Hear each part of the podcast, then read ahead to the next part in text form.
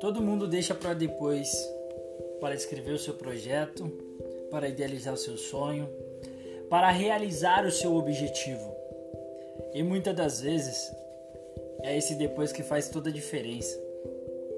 E até quando você vai continuar assim, deixando para depois o que você tanto deseja e sonha?